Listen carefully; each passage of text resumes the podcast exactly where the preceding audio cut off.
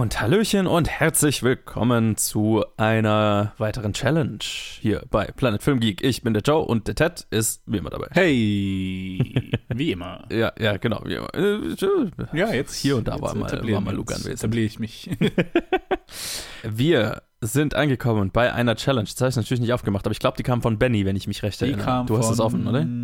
Benny, ja, genau. Jawohl. Für, vielen Dank, Benny, für sieben Jahre in Tibet, Seven Years in Tibet von Jean-Jacques Arnaud, der so eine Zeit lang, ja, heute auch noch so ein bisschen so bekannt war für epische Historienfilme. Ne, der hat äh, Der Name der Rose gemacht. Ah, ja. Enemy at Das the Gates. Ist ein guter. Genau. Und äh, macht, macht er so ein bisschen immer noch. Also, der hat jetzt letztes Jahr einen Film rausgebracht über das Notre Dame-Feuer. Ich erinnere mich, dass ich die Oh. Vorschau dazu gesehen habe, aber ich habe ihn nicht gesehen, als der rauskam wohl. Aber vielleicht kommt er auch hier erst noch raus. Das weiß ich nicht. Auf jeden Fall haben wir hier einen Film aus dem Jahr 1997. Es spielen mit Brad Pitt, Jamyang Chamcho Wangchuk, David Thewlis, B.D. Wong, Mako Lakpa Zamchoe und viele, viele, viele mehr. Und es basiert auf einer wahren Geschichte und Buchverlage und erzählt die Geschichte eines österreichischen Bergsteigers, Heinrich Harrer, der 39 in den Himalaya fliegt, äh, seine Familie quasi zurücklässt, um einen Berg zu besteigen, was so von den Nazis ein gefeiertes Event war, so ein, ein propagiertes Event. Mhm. Und als dann der Zweite Weltkrieg ausbricht, wird er in, äh, also kommt er in britische Gefangenschaft, äh, schafft es dort zu fliehen, macht es zu Fuß nach Tibet rüber aus Indien und trifft dort zusammen mit seinem Kumpan, mit dem er da unterwegs ist, auf den, also d- nach langer Zeit, das ist eine sehr epische Geschichte, ähm, auf den da noch sehr jungen Dalai Lama und die beiden fangen so eine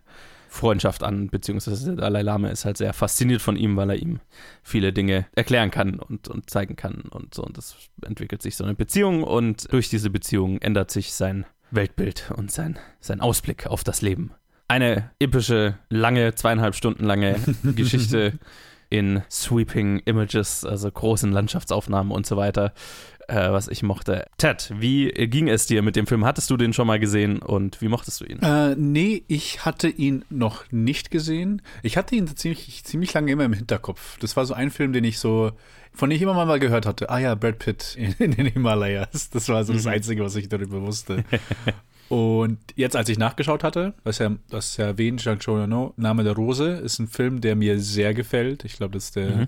Lieblingsfilm von meiner, von der Mama, von meiner Freundin. Mhm. Haben uns den angeschaut und den fand ich sehr unterhaltsam. So Mönch als Sherlock Holmes äh, im, im irgendwie 15., 14. Jahrhundert, was auch immer, Ja. äh, mit dem Murder Mystery. Den, den hat den habe ich sehr gut in Erinnerung. Den fand ich sehr, den fand ich sehr toll. Und deswegen habe ich mich auf den hier eigentlich ziemlich gefreut, weil so zum einen, wie du es erwähnt hast, so das Setting, da das, der kann nur, der kann nur schön werden, Mhm. so wenn man da sich die Zeit nimmt und auch die Landschaft ein bisschen zeigt. Und dann habe ich mich halt auch viel, habe ich mir auch viel versprochen von so, ah, so ein ähnliches, so Charisma, was auch Sean Connery in den einen Film hatte. Vielleicht wird es ja auch so hier vorangetrieben auf eine Weise. Ich weiß auch nicht. Natürlich ist das Setting anders. Das eine ist eine, Ja, eine ja. Murder Mystery Story und hier haben wir so halt eine Adaption von einer spirituellen Reise, einer ewig langen, in der äh, wie er in Tibet gelebt hat. Und ich muss leider sagen, dass das einfach nicht so für mich geklickt hat. Ich glaube, ich bin nie über diese anfängliche, diese anfängliche Rauheit von seinem Charakter, weil natürlich, äh, der soll ja auch so eine Arc durchspielen, wo er am Anfang ziemlich überheblich ist, so als österreichischer Bergsteiger, er kommt dann in, zu den Unzivilisierten nach Asien und der macht da jetzt sein Ding durch und da ist er ziemlich herablassend und alles. Und ich glaube, quasi, das hat, haben sie ziemlich gut gemacht, dass er halt so ziemlich unlikable ist. Man weiß, ah, okay, jetzt kommt, die Transformation muss kommen. Ja. Und die kommt auch, aber irgendwie hat's, ich konnte mich mit ihm nicht verbinden auf eine Weise. Ich fand ihn immer noch, ich fand ihn bis zum Schluss ziemlich so ein bisschen immer noch ziemlich kratzig. Ich konnte ich so als Protagonisten und konnte ihm irgendwie nicht so viel abgewinnen auf, auf, der, auf einer emotionalen Ebene. Ja. Und deswegen hat mir irgendwie so der Kern da gefehlt und der Rest des Filmes ist schon, also war für mich schon ziemlich langatmig und halt so ein bisschen öd, muss ich zugeben. Okay, okay. So, also ich glaube, das war so das größte Problem, was ich hatte, ist, dass ich so an vielen Stellen einfach irgendwie das Interesse verloren habe, obwohl ich irgendwie schon, also obwohl mir das Konzept gefallen hat, obwohl ich eigentlich am Anfang sehr interessiert war, ist das schon irgendwie immer mal wieder halt einfach nur so wirklich weggefallen und das fand ich dann immer sehr schade. Mhm. Und deswegen ist so da das größte Problem. Ich hatte irgendwie keinen wirklich so Einstiegspunkt, wo ich dann wirklich beim Film geblieben bin, sondern irgendwie so jede, jede Kleinigkeit hätte mich ablenken können, habe ich das Gefühl. was schade ist. Und deswegen, ja. Ja. hatte mich eigentlich schon ein bisschen darauf gefreut, aber leider hat es einfach nicht so geklickt für mich. Alright, passiert. Ja. Wie ging es dir? Ich fand, den, ich fand den definitiv ein bisschen besser als du. Ich hatte den auch noch nicht gesehen, wobei ich mich an den erinnere, weil ich glaube, meine Mom ein Fan davon war, als wir, Hm. als, als ich ein Kind war. Also ich erinnere mich auf jeden Fall an die DVD, dass die bei uns im Regal stand. Und ich erinnere mich auch daran, dass meine Mom den angeguckt hat. Ich glaube, ich habe ihn nie als Kind wirklich mitgeguckt. Wahrscheinlich, weil ich ihn stinklangweilig fand. ja. Also ich habe mich auf jeden Fall an nichts aus diesem Film erinnert. Ich, ich hatte auch nichts, also ich, ich hatte Bilder von Brad Pitt, wie er durch die Berge latscht, das, im Kopf. Das, das war alles. Ich wusste auch sonst nichts über die, über die Hintergründe. Und ich wusste, es hat irgendwie mit dem Dalai Lama und so weiter zu tun. Aber äh, sonst wusste ich nichts über die Geschichte. Und ich finde, er ist schon sehr so eine Mixed Bag. Also ich bin sehr in vielen Aspekten dieses Films sehr hin und her gerissen äh, zwischen Dinge, die ich sehr mag und Dinge, die ich ja, hm, die nicht so gelandet sind und bin aber doch eher positiv daraus hervorgegangen. Und das Positivste an mich am Film war tatsächlich die Beziehung zwischen ihm und dem Dalai Lama dann, wenn wenn's dann, wenn wir dann da mal angekommen sind, Mhm. was lange braucht. Und ich finde durchaus auch, also ich habe mich jetzt nicht krass gelangweilt bei diesem Film. Ich finde, er ist schon, er hat seine Längen. Also ich glaube, den, der, der könnte schneller erzählen, was heißt schneller erzählen? Also er könnte knackiger erzählt sein.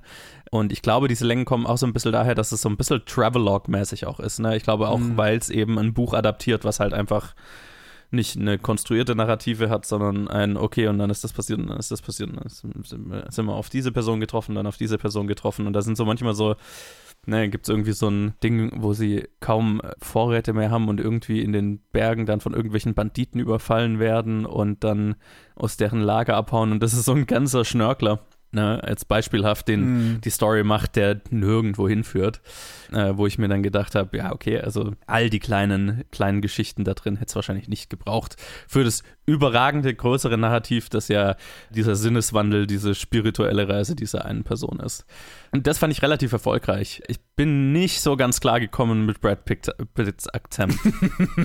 ja. Das hat schwierig gemacht. Das war schon, ja. Nicht, nicht, dass der eine Katastrophe gewesen wäre. Ich habe auch so ganz viel gelesen, so, oh, das ist furchtbarste Akzent aller Zeiten. Also Brad Pitt macht einen österreichischen slash deutschen Akzent hier.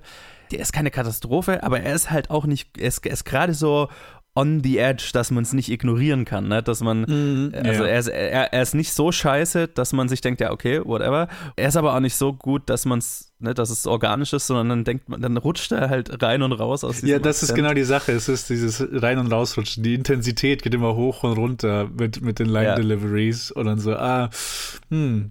Und teilweise, manchmal trifft es halt auch nicht mal so einen deutschen Akzent oder so, was man so sehr, was man halt kennt, natürlich. Äh, Ja. und manchmal ist es einfach nur so irgendwas Komisches, was er sich da entscheidet. Ich, also manchmal weiß ich auch gar nicht, was für einen Akzent er da gerade ausprobiert und deswegen Absolut. es, äh, es ist, ja, wie du sagst, es, so, es geht so hoch und runter und man, man, man kann es nicht ignorieren, weil es halt die ganze Zeit irgendwie variiert. Ja, ja, also es ist halt konstant auffällig und das macht es dann schwieriger in emotionaleren Szenen, ne? Äh, wo man sich eigentlich definitiv auf andere Sachen konzentrieren soll und dann fragt man sich, Moment, was war das Wort gerade?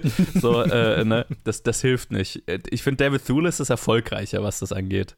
Weil ich, weil ich das Gefühl habe, er, er, streng, er muss sich nicht so anstrengen, ne? Er hat halt einfach nur so einen leicht deutschigen Twang, der halt da drin ist, aber er versucht es gar nicht so hart.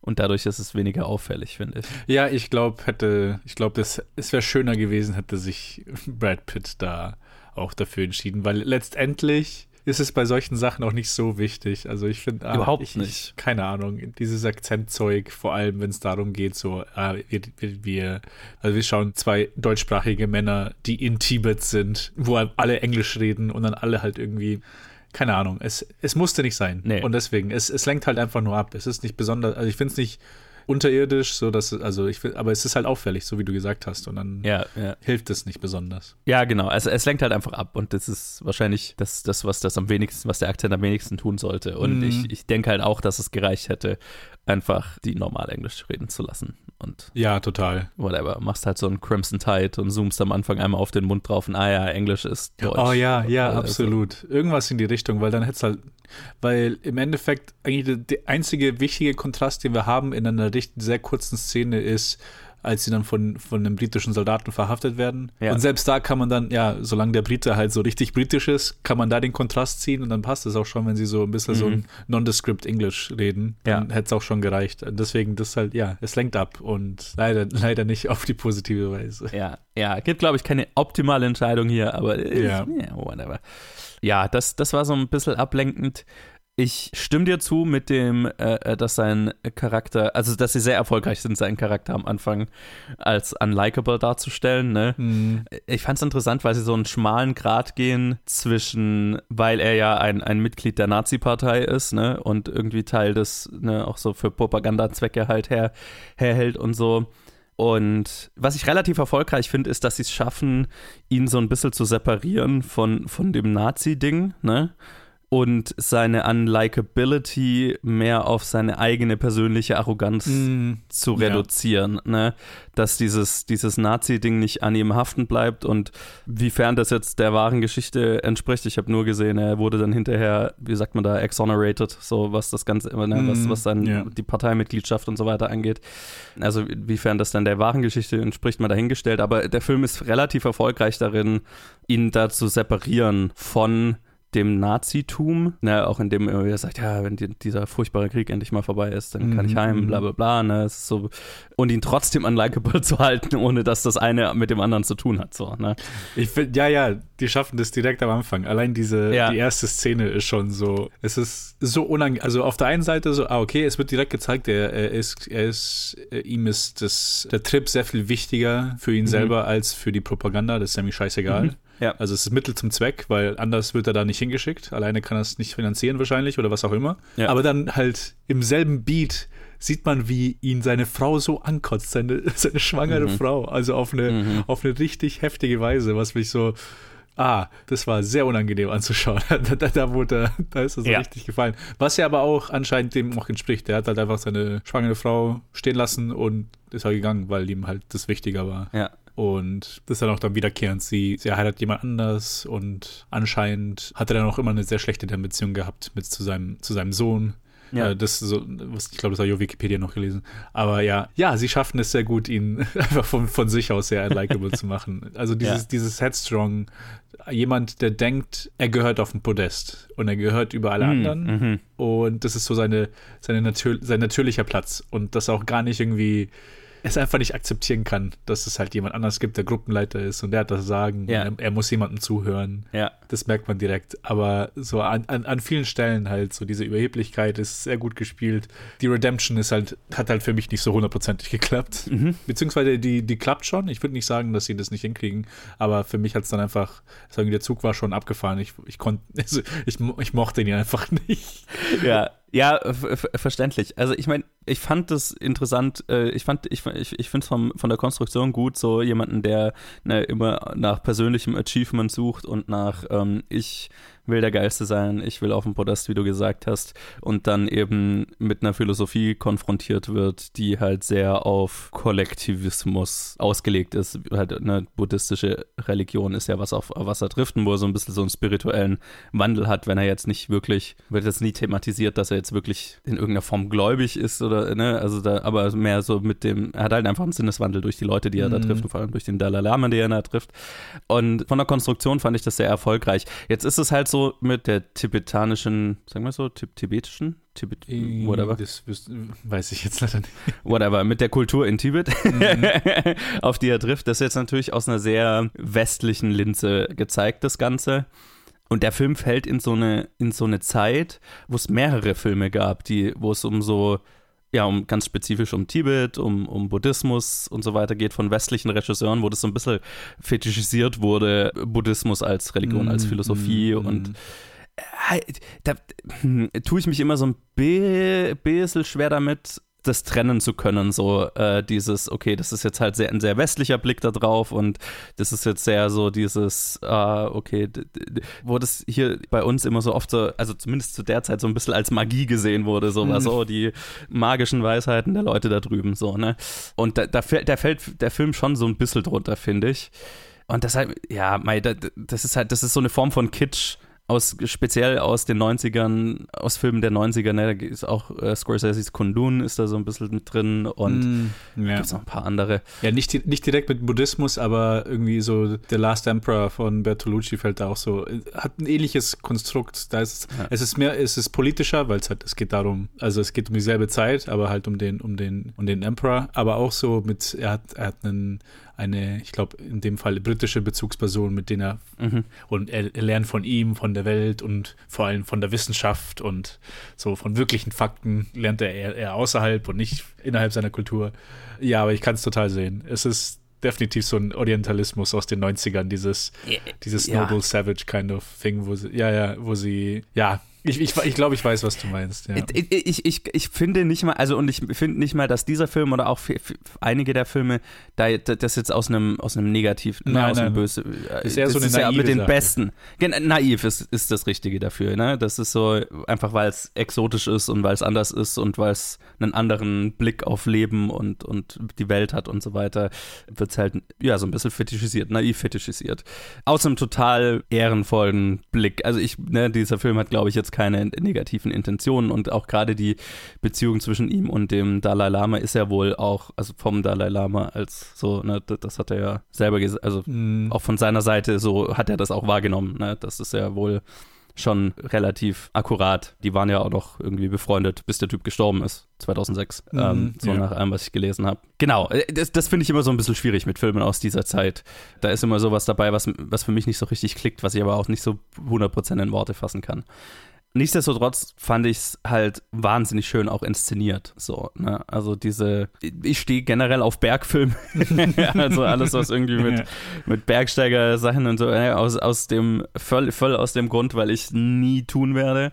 äh, die Landschaften aber halt einfach viel zu geil finde und die Atmosphäre viel zu geil finde. Also alles, was so mit schön inszenierten Berglandschaften, gewaltige Bilder. Also ne, der, der Film hat wahnsinnig viel Liebe auch zu der Gegend, zu der Kultur da, ne? Und setzt es halt so schön und so episch und so weiter wie möglich in, in um und das wusste ich sehr zu schätzen. Also da hat mich auch die ein bisschen elegische Erzählweise nicht so ganz gestört, ehrlich gesagt. Weil es halt mehr so, okay, Travelog-mäßig, ja, ist das nicht geil? Schaut es nicht geil aus?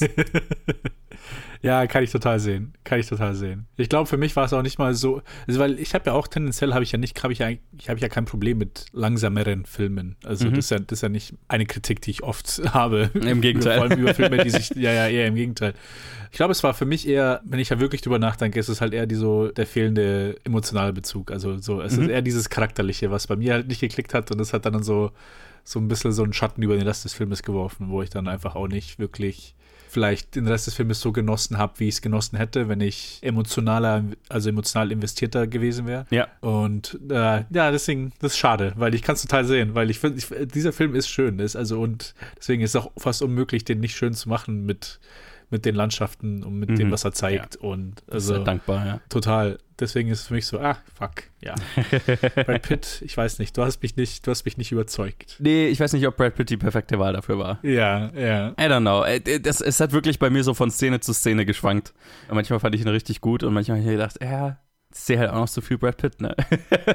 so, du bist halt mehr so Character Actor und da fehlt dir jetzt irgendwie so die, die, die Tiefe dafür jetzt. Keine Ahnung. Also, ja, es, es war so 60-40 sein, seine Sachen für mich.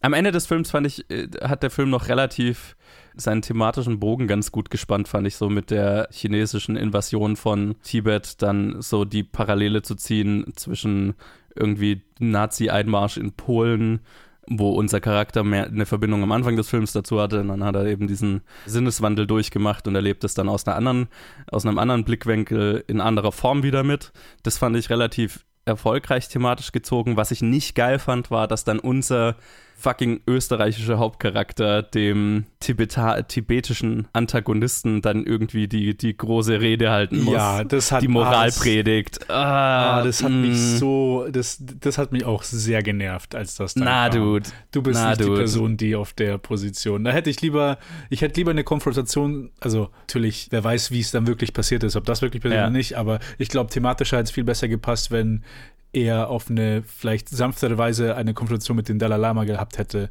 Und 100 Prozent. die hätte dann auch emotional sehr hart getroffen. Ja. Aber von ihm, vor allem mit der, in, mit der Intensität, die wir Ja. davor nicht von ihm gesehen haben. Ja, ja, vor, vor allem halt so, so diese, er hat ja zu, zu, der, zu dem Nazitum jetzt nicht den, also er hat ja von Anfang an so eine, habe ich ja gesagt, ist ja relativ erfolgreich gemacht, so, so eine Trennung zwischen ihm und dem Nazitum. Ne? Ist also ein Teil davon, Propagandafigur, aber will eigentlich so wenig wie möglich damit zu tun haben und er ist ja auch nicht in Europa, als der Zweite Weltkrieg losgeht. Ne? Das heißt, sein Sinneswandel hat ja jetzt nicht so krass mit, mit dieser kriegerischen Handlung in dem Sinn zu tun. ne? Es ist ja nicht, als wäre er irgendwie für den Einmarsch in Polen gewesen und dann macht er den riesen Sinneswandel durch und jetzt sieht er den Einmarsch von der anderen Seite und oh mein Gott, ne? Also das, das hat nicht geklickt, finde ich. Mhm. Auch thematisch dann nicht. Also völlig richtig, wie ne, das, die, die, die Konfrontation hätte eher unter den tibetischen Charakteren, die wir haben, stattfinden müssen. Und das, das hat sich so, ja, äh, das war sehr Hollywood, das war kitschig, das war, und dann halt am Ende auch noch so dieses, dass er dann mit seinem Sohn da irgendwie Bergsteigen geht. I don't, I don't Und dann die Flagge da aufsetzt, ja, auch. Ja, das ist halt sehr konstruiert. Ne, deswegen Up, Ups und Downs, aber äh, äh, ich bin eher auf der, auf der positiven Seite rausgekommen am Ende und bin äh, happy, ihn mal gesehen. Ich, weil ich hatte mich eben so erinnert, eben immer, dass meine Mom den, also dass, dass der bei uns rumstand und ich war immer so, hä, ich habe keine Erinnerung dran, soll ich den mal angucken, soll, müsste ich den mal gesehen haben. Ist gut, den abgehakt zu haben.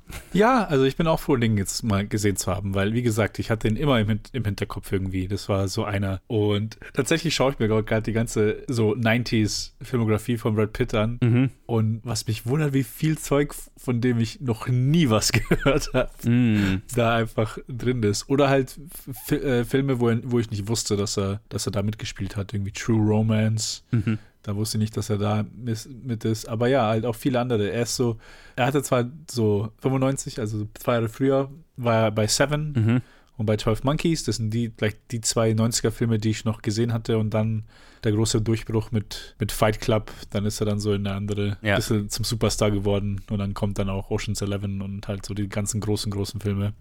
Aber so das Restliche von den 90ern ist schon so vieles, viel Zeug, was ich einfach nicht kenne. Und was auch irgendwie auch, manches, manche von den Sachen sind sehr, also zumindest die, die Letterbox, die, die Poster sehen relativ billig aus. Ich weiß nicht, wie, was für Filme das waren. Ey, das ist so ein bisschen, er war so in, in diesen, in diesen mehr Oscar-Baity-Epen so halt drin, ne? Also Legends of the Fall und Co.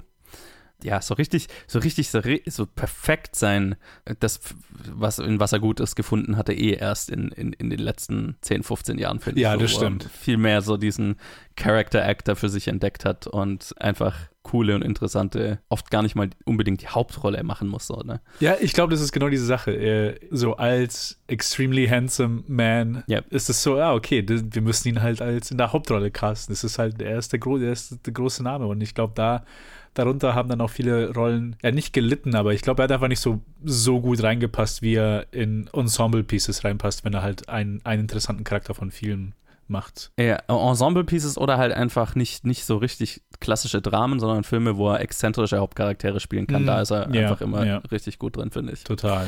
Ja, also deswegen äh, vielen Dank, Benny, für die Challenge. Genau. Und wenn ihr sieben Jahre in Tibet gesehen habt, lasst uns wissen, wie ihr ihn fandet. Und falls ihr Challenges an uns habt, schickt sie uns, Facebook, Twitter, Instagram, planfilmgeek at gmail.com und dann hören wir uns wieder, wann auch immer die nächste Challenge rauskommt. Bis dahin. Ciao, ciao.